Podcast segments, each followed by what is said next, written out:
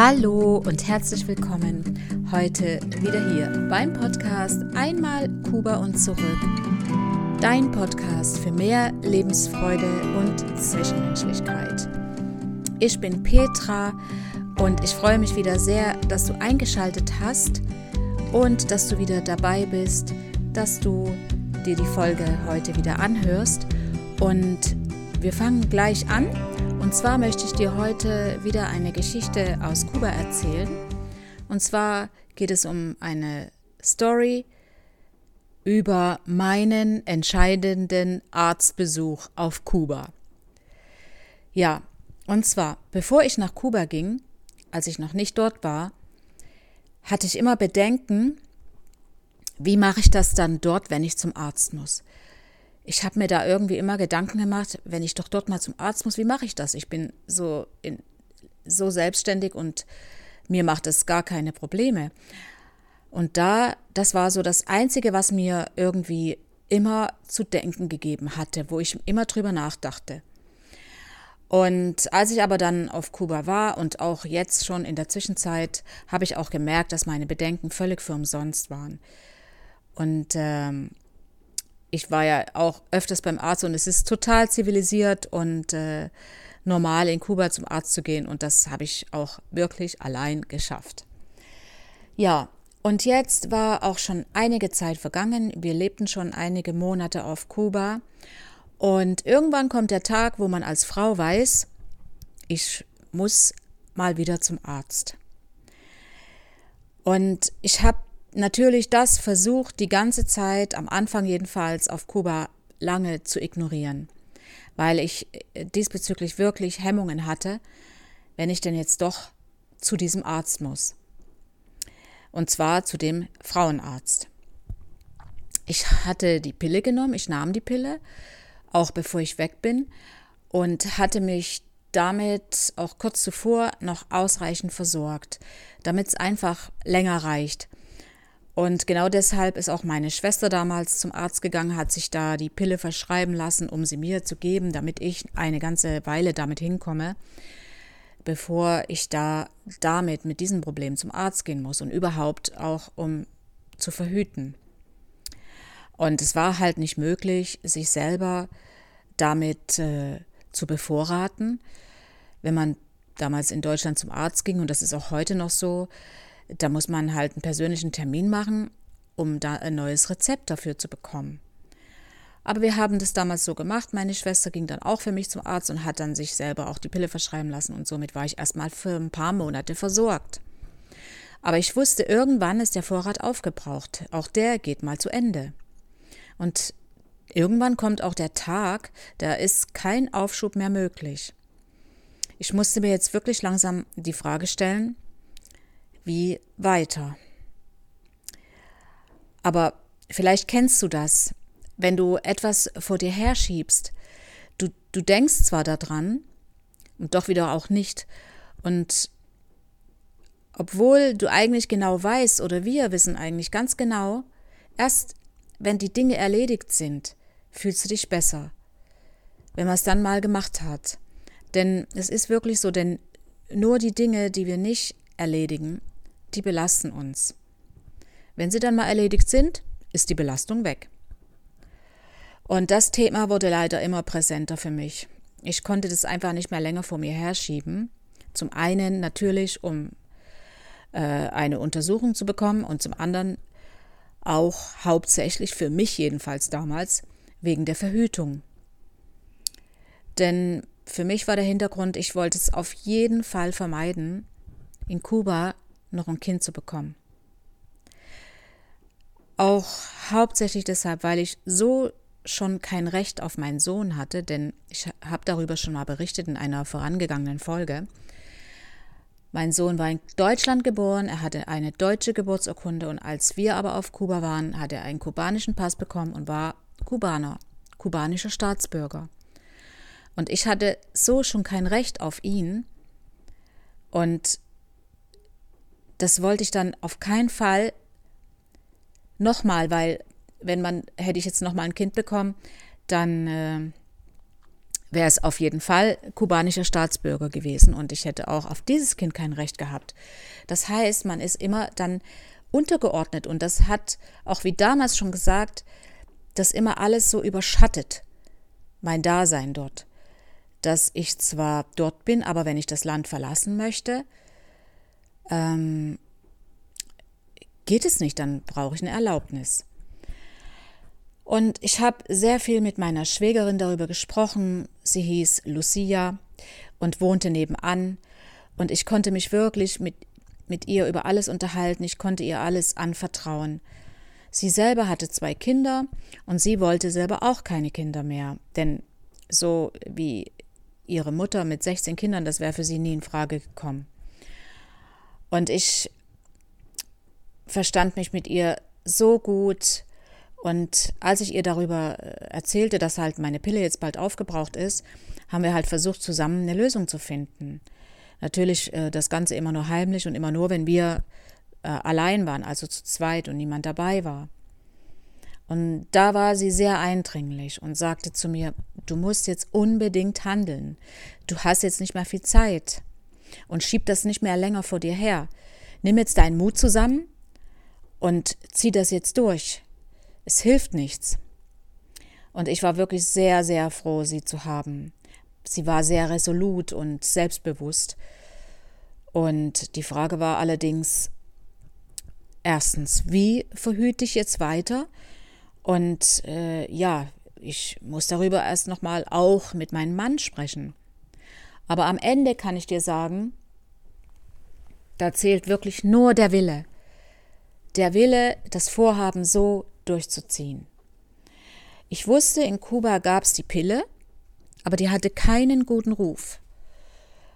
Und Lucia hat mir auch erzählt, dass es äh, die Spirale gibt. Es gibt äh, eben diese Art der Verhütung, obwohl ich das bis dahin noch gar nicht kannte. Ich, ich, mir war das nicht bekannt, so etwas. Und im ersten Moment dachte ich auch, wie kann sowas verhüten und wie kann das äh, eine Sicherheit geben? Aber als sie mir das dann auf, also mir erklärt hatte, dachte ich, das wäre eigentlich ganz, ganz super. Besser als die Pille. Denn so kann ich alleine entscheiden. Wenn ich denn mal dann die Spirale habe, was dann einmal in meinem Körper drin ist, entscheide ich allein, wie das dann wieder rauskommt und ob es überhaupt wieder rauskommt. Und äh, ja, das, das hat mir dann einen Funken Sicherheit gegeben, das so zu probieren. Nur die Frage war, wie kommt man daran? Also das, das gab es nicht einfach so, dass man zum Arzt ging und hat gesagt, ich möchte die Spirale. Das war, die wurde damals aus den USA äh, importiert und irgendwie musste man daran kommen. Ja, und dann kam der Tag, an dem ich dann mal mit meinem Mann darüber sprechen musste und es auch getan habe. Und wie gesagt, am Ende da zählt wirklich nur der Wille, um wirklich was durch, durchzuziehen. Ich musste das jetzt einfach hinter mich bringen. Ich wollte kein Kind auf Kuba bekommen. Und eigentlich, ganz ehrlich gesagt, wollte ich damals auch gar kein Kind mehr mit meinem Mann. Ich hatte diese, diese Ohnmacht, die, die, die konnte ich einfach nicht, nicht ich konnte die nicht nochmal ertragen. Ich wollte diese Ohnmacht auch nicht, denn es war wie eine Ohnmacht.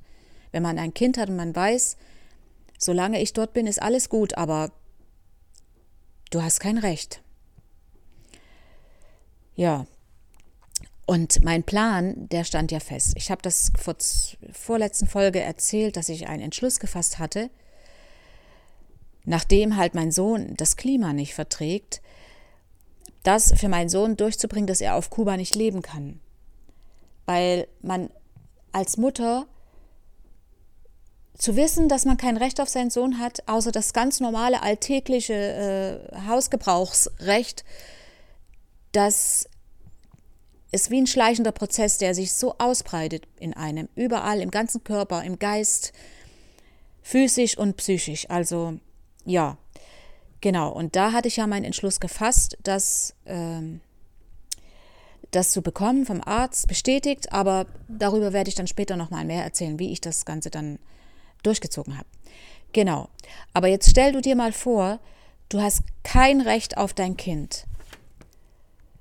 Und du musst immer um Erlaubnis fragen, ob du mit deinem Kind das Land verlassen darfst. Und auch wenn du nur sagst, was ich auch getan habe, dass ich einfach nur mal auf Besuch wieder nach Deutschland möchte, meine Familie besuchen, auch das ging nicht. Und wenn du, wenn du, wenn, wenn du so dich so fühlst, ich kann dir nur sagen, da leidet wirklich sehr, sehr viel in der ganzen Beziehung, vor allem das Vertrauen. Denn das musste ich oft hören. Du kannst gehen, aber dein Kind bleibt hier. Genau. Und der Gedanke daran, der hielt mich so sehr davon ab, noch einmal in Kuba ein Kind zu bekommen. Denn das würde alles nur noch viel schwieriger werden. Ja, okay, also ich versuchte mit ihm zu sprechen, es war nicht einfach. Und seine Reaktion war ganz simpel. Ja, na und? Wenn keine Pille mehr da ist, ist eben keine Pille mehr da. Ich habe dann halt versucht, alles unter dem Vorwand, dass wir noch keine eigene Wohnung haben und dass wir kein, dass wir bei seinen Eltern wohnen, das irgendwie ähm, ihm plausibel zu machen, dass es jetzt im Moment erstmal wichtig ist, äh, das zu vermeiden und eben zu verhüten. Und das alles in so einem Extremfall für mich selbst durchsetzen zu müssen, das das war wirklich unbeschreiblich. Ich weiß gar nicht, wie ich das hier in Worte fassen soll. Aber leider war es nun mal so und ich saß da jetzt in dieser Zwickmühle fest. Also Augen zu und durch. Seine Antwort war nach ganz langem Hin und Her Wir werden sehen. Wir werden mal sehen. Später. In dem Moment dachte ich an das Lied. Vielleicht kennst du das Lied. Das äh, heißt, ja, ich weiß nur eine, eine Zeile aus dem Lied. Später, wann ist das? habe ich ihn gefragt. Er hat nur gelacht und hat später gesagt. Genau, der Text geht noch weiter. Ich müsste den jetzt tatsächlich googeln. Ist wirklich ein trauriges Lied, aber das kam mir da in den Sinn. Okay, dann habe ich Lucia alles erzählt und ähm, dass ich ja quasi in der Warteschleife stecke. Und sie kam mir dann natürlich zu Hilfe.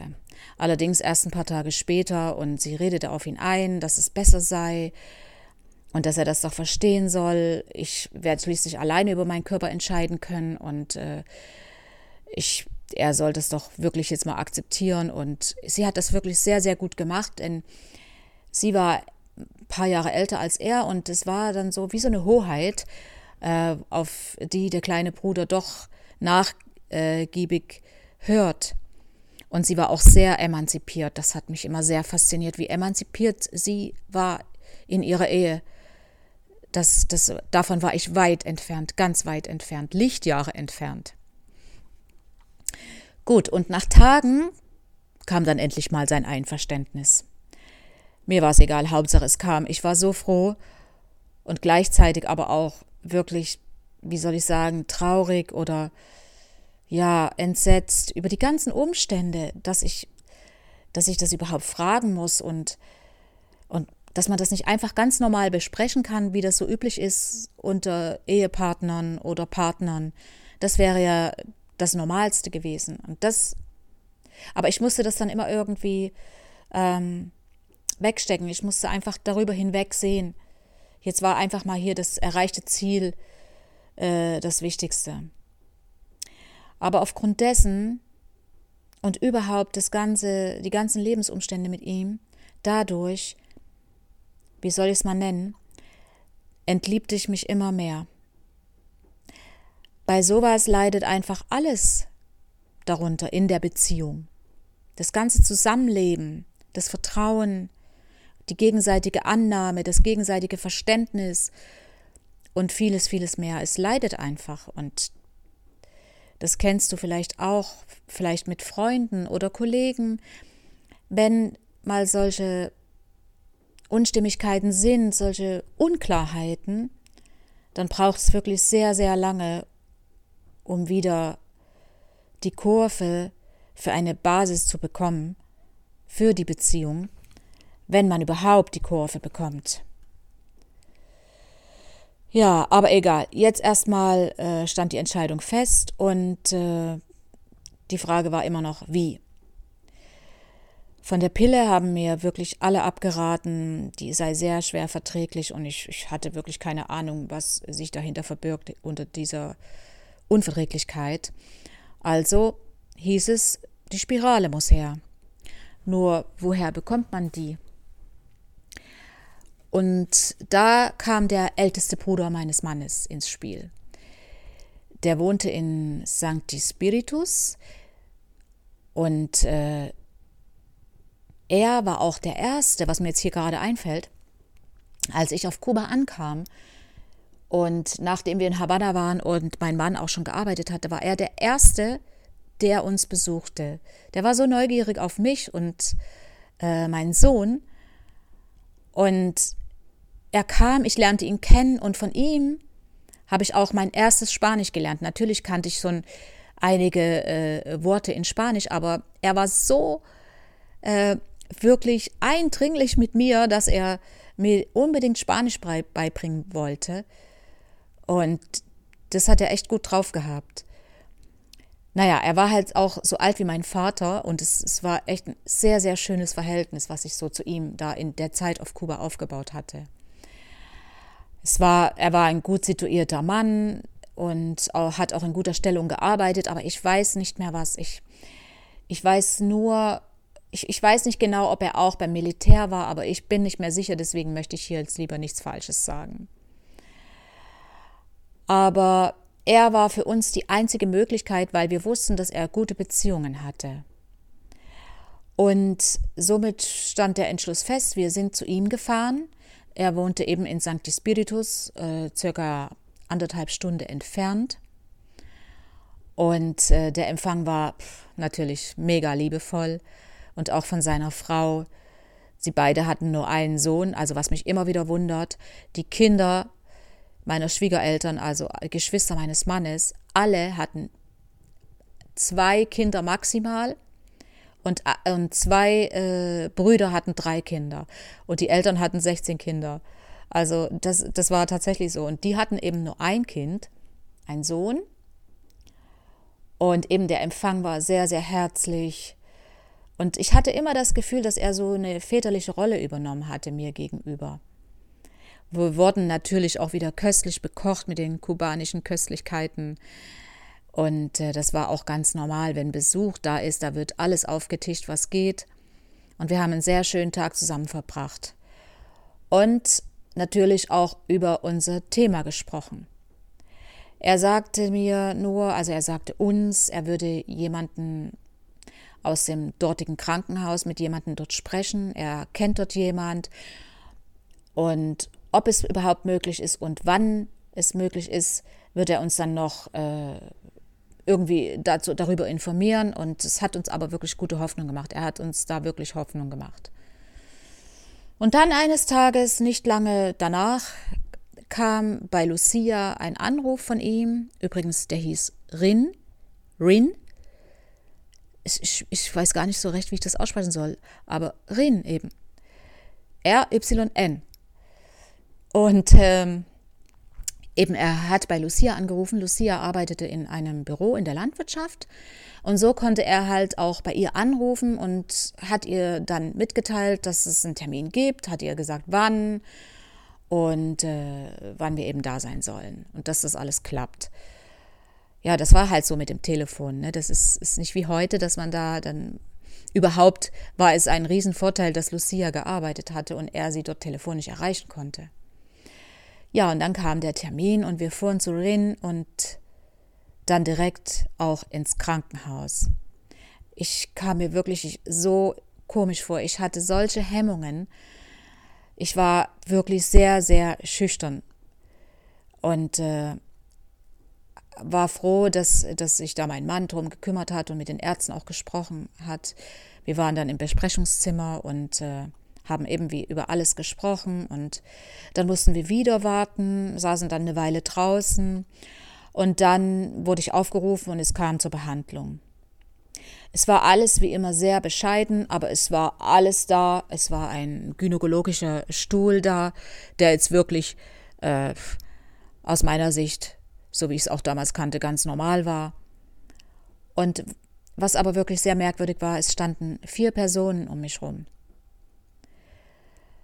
Und irgendwie habe ich gar nicht richtig gemerkt, wer eigentlich jetzt hier der behandelnde Arzt ist.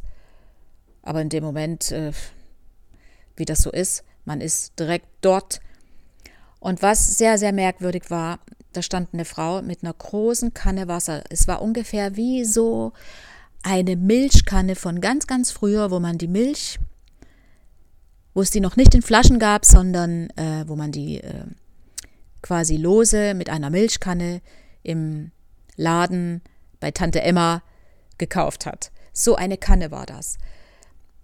Und in der Kanne war kaltes Wasser und dieses Wasser wurde mir über den Bauch geschüttet, so dass es quasi dann äh, zwischen den Beinen wieder abläuft. Und ich war so erschrocken, weil das Wasser war kalt und es das rannte so über mich und ich kannte das nicht. Also ich war sehr sehr gepflegt und sauber und aber ich weiß nicht, warum sie das gemacht haben. Ich habe dann auch nicht weiter nachgefragt. Auf jeden Fall war es sehr unheimlich, dass so viele Personen um mich rumstanden. Okay, dann war ich endlich fertig. Es ging alles ziemlich schnell. Und ich ging raus, mein Mann saß draußen.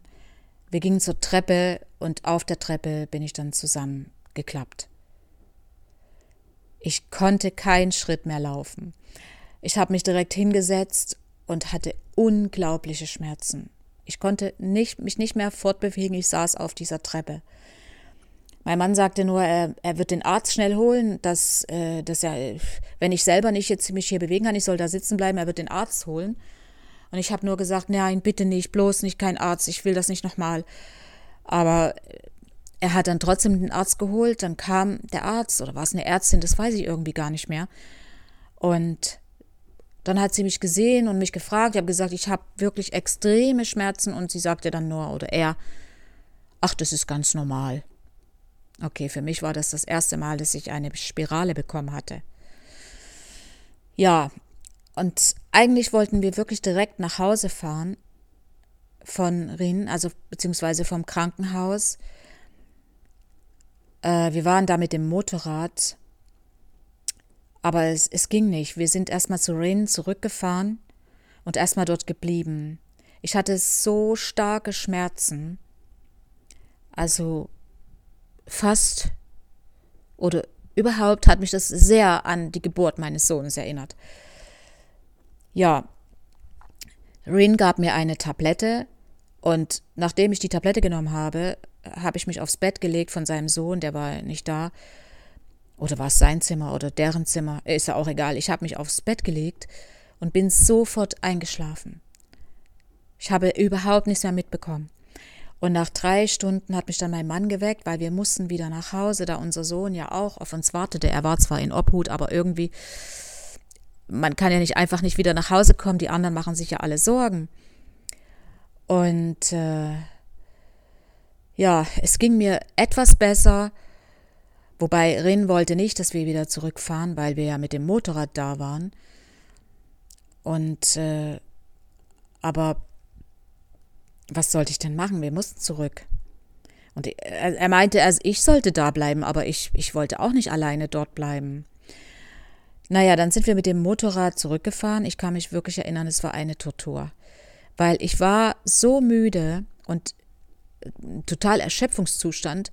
Ich weiß nicht, ob das eine Schlaftablette war, die er mir gegeben hat. Ich weiß es einfach nicht. Auf jeden Fall hat die sofort gewirkt. Und ich hatte wirklich Angst, auf dem Motorrad fast zwei Stunden zu fahren. Und äh, tatsächlich auch mein Mann hatte seine Bedenken und ich habe mich halt wie immer ganz fest bei ihm äh, festgehalten. Wobei, wenn man einschläft, dann hilft das auch nicht weiter. Und er hatte genauso Angst wie ich, dass ich einschlafe. Und, und äh, zwischendurch hat er auch immer nach mir gerufen, damit ich wach bleibe. Und dann haben wir auch mal angehalten und jedenfalls irgendwie haben wir es dann doch überstanden und sind dann spät angekommen, wieder zurück in Kamahuani. Und endlich waren wir wieder da. Es war spät, aber alle haben auf uns gewartet. Und Lucia sah mich an und sie nahm mich in die Arme und, und wir beide, wir waren einfach nur glücklich, dass ich das alles überstanden habe. Sie war so einfühlsam und mitfühlend und es war jetzt einfach überstanden und äh, der Schmerz wird schon irgendwann weggehen oder die Tage, ich werde mich erholen und ich war einfach so froh, dass ich das alles hinter mich gebracht hatte, dass ich es vollbracht hatte. Ich hatte meinen Willen, das durchzuziehen und hab's durchgezogen. Erstmal keine Kinder auf Kuba. Und vielleicht kennst du das auch, auch wenn es nicht einfach ist, aber wenn du es dann hinter dich gebracht hast, wenn du es geschafft hast, wenn du es vollbracht hast, dann bist du einfach nur glücklich. Und das ist jetzt hier meine Message wieder für dich aus dieser Episode, aus dieser Erfahrung, wie ich mich durchsetzen musste, wie ich für mich kämpfen musste, möchte ich dir hiermit an die Hand geben.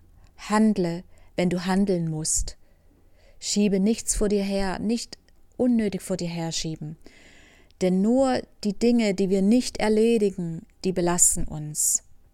Und es ist wirklich alles nur eine Frage des Willens. Wenn der Wille erstmal da ist, dann kann ich dir nur sagen, leg los. Handle, tu es für dich, denn du tust es wirklich nur für dich. Und sogar auch dann plötzlich kommen dir neue Wegweiser, ganz, ganz neue Wegweiser, die du gar nicht vorher gesehen hast. Und auch wenn im Moment das große Ganze überhaupt noch nicht sichtbar ist für dich, wie es denn vollendet ist in seiner ganzen Vollkommenheit, auch wenn das erst noch nicht für dich sichtbar ist. Aber es kommt. Ja, und das war jetzt hier auch schon wieder mein Schlusswort für diese Episode. Ich würde mich sehr freuen, wenn dir diese Episode gefallen hat, wenn du gerne zugehört hast.